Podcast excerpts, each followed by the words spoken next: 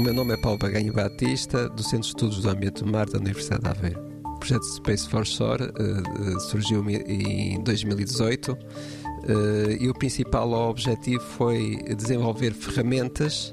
de apoio à gestão do litoral que fossem úteis às comunidades locais. E, e, qual foi a ideia? A ideia foi contactar os utilizadores das zonas costeiras das várias regiões da Europa,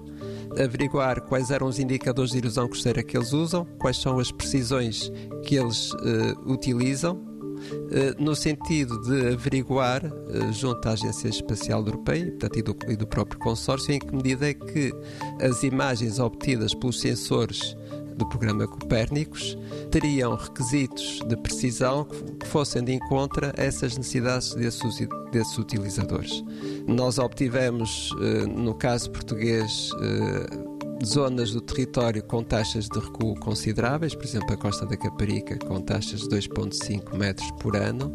mas também é de realçar que outras zonas do território eh, foi bastante evidente a, a agressão sedimentar. Estou-me a recordar, por exemplo, da Praia da Figueira da Foz, eh, na qual nos últimos eh, 25 anos sofreu uma, uma agressão muito considerável. Eh, e, portanto, é essa visão de conjunto que nos tem permitido perceber como é a dinâmica do território do ponto de vista sedimentar, não só do que diz respeito às zonas uh, críticas de erosão, mas também às zonas onde ocorre uh, agressão sedimentar, e são várias. 90 Segundos de Ciência é uma produção conjunta Antena 1, ITQB e FCSH da Universidade Nova de Lisboa.